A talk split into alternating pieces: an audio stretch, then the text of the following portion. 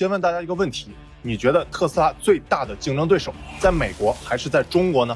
我们都知道中国电动车发展巨快，之前税王也是这样评论中美两国电动车的。We now are number eight, and China's number one. 其实美国电动车也曾群雄割据，遍地都是王，短暂且辉煌。而现在是三国鼎立：一特斯拉，二车大厂，三新势力。那今天我就来深扒一下美国电动车《三国演义》，特斯拉真的是一家独大吗？特斯拉的美国兄弟们真的一个都不能打吗？本集视频结尾有惊喜，一定要看到最后。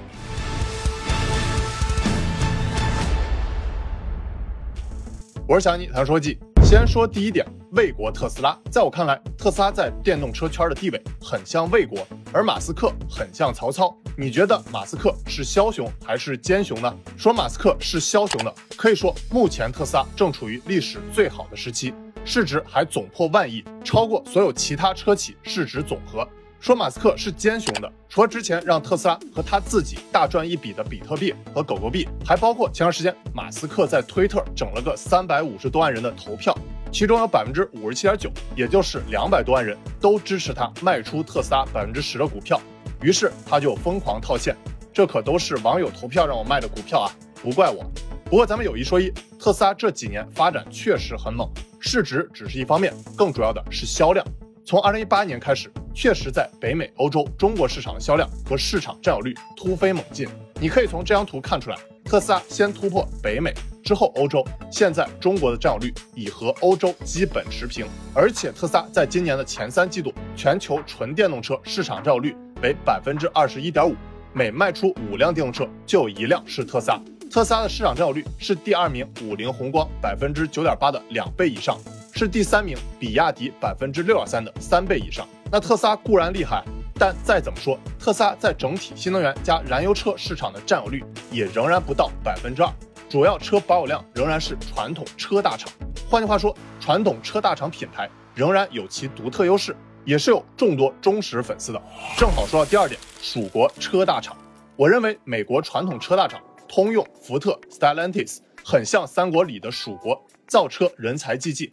还有汽车工会的李贤纳士，那他们将如何应对特斯拉的攻势呢？目前这哥仨市值最高的是通用，那我今天就重点讲讲它。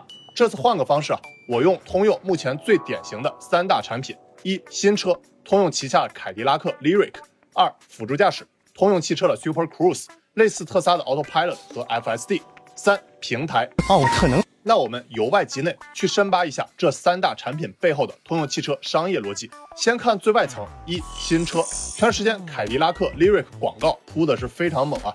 那我们先从产品外观去看背后的设计逻辑。如果让我用一句话去概括，那就是凯迪拉克的设计是特斯拉设计的反向操作。特斯拉追求最极简，那我就最奢华；特斯拉追求单色系，那我就来 bling bling 晃你眼。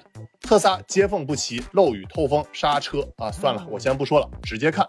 我们先拿凯迪拉克 Lyric 的嘴巴来做对比。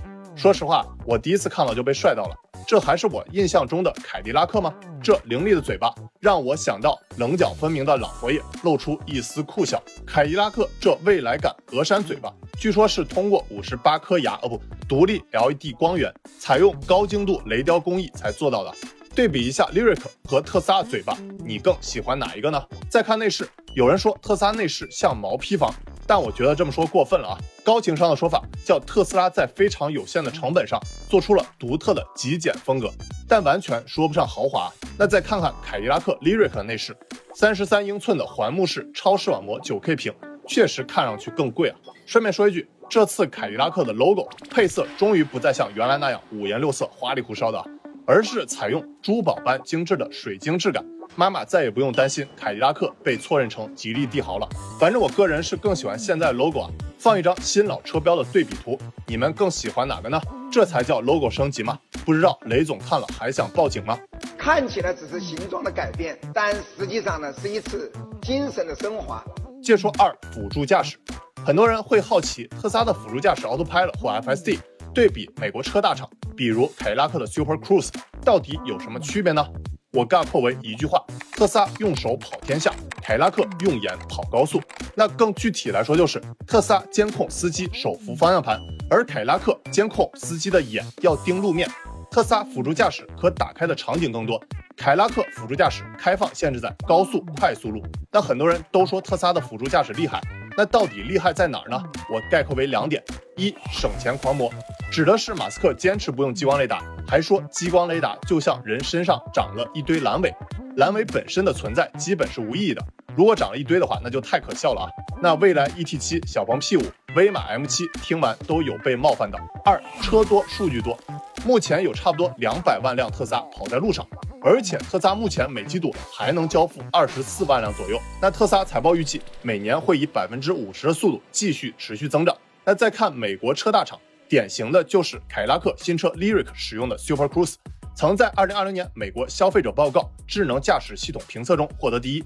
那为什么会排名第一呢？我也总结为两点：一，三重保障，Super Cruise 使用了雷达加摄像头。加厘米级高清地图数据系统三重保障，而且 Super Cruise 的高精度地图数据还进行了中国本土化优化，和高德地图合作，覆盖国内大多数高速路和城市快速路。二、解放双手，Super Cruise 是全球第一个允许驾驶员在一定条件下解放双手的辅助驾驶系统。那一定条件指的是高速路段，解放双手指的是不用手扶方向盘。那为什么 Super Cruise 敢让你不用手扶方向盘呢？答案是对驾驶员提醒机制的改变。目前像特斯拉、小鹏、蔚来这种辅助系统里，基本上都是检测驾驶员双手脱离方向盘的时长，但这有时候塞个橘子就把监测给骗过了。而 Super Cruise 有一个驾驶员注意力的监控摄像头，监测驾驶员的脸。当你的视线没有在正前方，看你副驾女朋友长一点，都会被警告。哦，对你没有女朋友，那没事了。系统会通过方向盘上指示灯颜色、座椅震动与声音三种警告方式，逐步接管车辆，直至停车。所以 Super Cruise 应用场景相比特斯拉的 Autopilot 少一些，主要是在高速。但是它的优势在于，在高速公路单车道这个场景下，它能让你不用手更轻松。不过目前我国交规还不支持双手松开方向盘啊，所以我还是建议大家不要轻易放手。有一种爱叫做放手，在这里不成立。最后说三平台。典型的就是通用汽车刚发布的奥特能。说起平台，估计很多人都会好奇啊。之前听说过大众的 MEB 平台、吉利的浩瀚 SEA 平台，还有今天重点讲的通用汽车奥特能平台。那为啥没听说过特斯拉特意宣传搞平台呢？后来我在拆车大神 3D Maroon 的视频里找到答案。特斯拉采取的是持续改进，而传统车企采用的是代际改进。那这两者有什么区别呢？特斯拉的持续改进是冲冲冲。而传统车企的代际改进是不要停，不要停。你从两者车的迭代特点就能看出来，特斯拉往往会是在同一款车型上持续改进，无论是做工、用料、生产工序等等，几个月就能有一次大变化。这也是为什么特斯拉一款车总能在降价的同时，质量也在变好的重要原因。不过特斯拉最近也在涨价了啊。而传统车大厂往往是要一开始就高标准、严要求做平台，也就是代际改进。甚至在一个平台上规划了多款车，甚至多个子品牌。比如之前我说的奥特能平台，不只会用在凯迪拉克上，通用官方还说会用在别克和雪佛兰上。二零二五年有十多款国产化新能源车型将在奥特能平台上打造出来。既然有这么多车要在奥特能平台上打造，那就更要强调平台的安全问题了。据说奥特能从高品质电芯的选用，到高集成、高安全的模组设计，再到高强度的电池壳体。安全的理念贯穿每一个层级，比如奥特能电池通过极冷极热、高温高湿等极端气候测试，相当于覆盖了从中国最冷的漠河到新疆的火焰山温度测试，是个狠人啊！之前我提到的凯迪拉克 Lyric 新车就是奥特能电动化平台第一个投入量产的车型。对了，再给大家说个购车小窍门，这也是我从马斯克接受 3D Maron 的采访中学到的。That, that's like people like friends kind of like ask me like when should they buy a Tesla? Like well. Either buy it right at the beginning or when the production reaches steady state。换句话说，特斯拉之前接缝不齐、车漆不耐造的问题，都是在产能大幅度爬坡时出现的，也就是所谓的生产地狱 （production hell）。所以你不要只看一些车评人拿某辆车去评测，更要看这辆车处于生产什么阶段，是原型车呢，还是量产车？是送测车呢，还是生产地狱车？那从这个角度来看，目前车大厂的电动车还处于一开始量产阶段。还不存在产能大幅度爬坡的质量问题。最后说吴国新势力，以 Rivian 和 FF 为代表的 RF Boys。之前我专门用一期视频讲过 FF，那今天我就重点讲讲 Rivian。先说 Rivian 的市值是让很多人都看不太懂的，甚至 Rivian 有一段时间还冲到了一千四百多亿美金，全球市值第三大车企，仅次于特斯拉和丰田。那你认为 Rivian 的市值是泡沫吗？反正我认为，按照目前 Rivian 的产品力和交付量，现在这个市值就是泡沫。那如果非要硬说 Rivian 凭啥值这么多？目前资本市场给 Rivian 的高估值，不如说是给 Rivian 背后大腿亚马逊和福特的 To B 业务估值。在 Rivian 的招股书中，Amazon 一词共出现了高达一百零五次，而福特出现了十九次。这俩老哥为什么会出现这么多次呢？原因是亚马逊在早期 A 轮就投资 Rivian，接着在 D、E、F 轮继续追加投资，总计往 Rivian 投资了十三点四五亿美金。而福特呢，也在 B 轮和 D 轮投资了 Rivian 八点二亿美金。最终，亚马逊在 Rivian 上市后有百分之十八点五的股权，福特有百分之十一点八的股权，再加上亚马逊下了十万辆基于 RCV 平台的 EDV 电动货车订单，也是 Rivian 和亚马逊联合设计的，保障了未来几年 Rivian 的订单量。就看 Rivian 能不能造出来了啊？那十万辆是什么概念呢？你还记得前段时间特斯拉股价大涨一波，原因也是因为租车公司 Hertz 向特斯拉下了十万辆订单。那这俩数字正好一致，你认为是不是巧合呢？之前我在年轻人的商学院课程里和上级华为军团视频里就反复强调过 To B 业务的重要性。未来电动货车和卡车运输在中国和美国肯定都是一大 To B 业务市场。那亚马逊作为海外电商的最大玩家。To B 运输业务需求量巨大，而且贝索斯又是马斯克的常年死对头。马斯克在超越贝索斯成为世界首富时，还专门在推特上给他颁发了银牌。那马斯克 SpaceX 和贝索斯的 Blue Origin 也是经常打情骂俏，哦不，开枪走火。不知道大家是否对这俩火箭公司感兴趣？如果感兴趣，可以关注我，以后我专门做期视频聊聊。所以贝索斯的亚马逊肯定不会去找特斯拉的 Semi 电动卡车下订单的。那要找谁呢？当然是 Rivian 了。所以我说 Rivian 就是亚马逊的亲兄弟。兄弟们，即便如此，我还是认为 Rivian 目前这个市值是泡沫。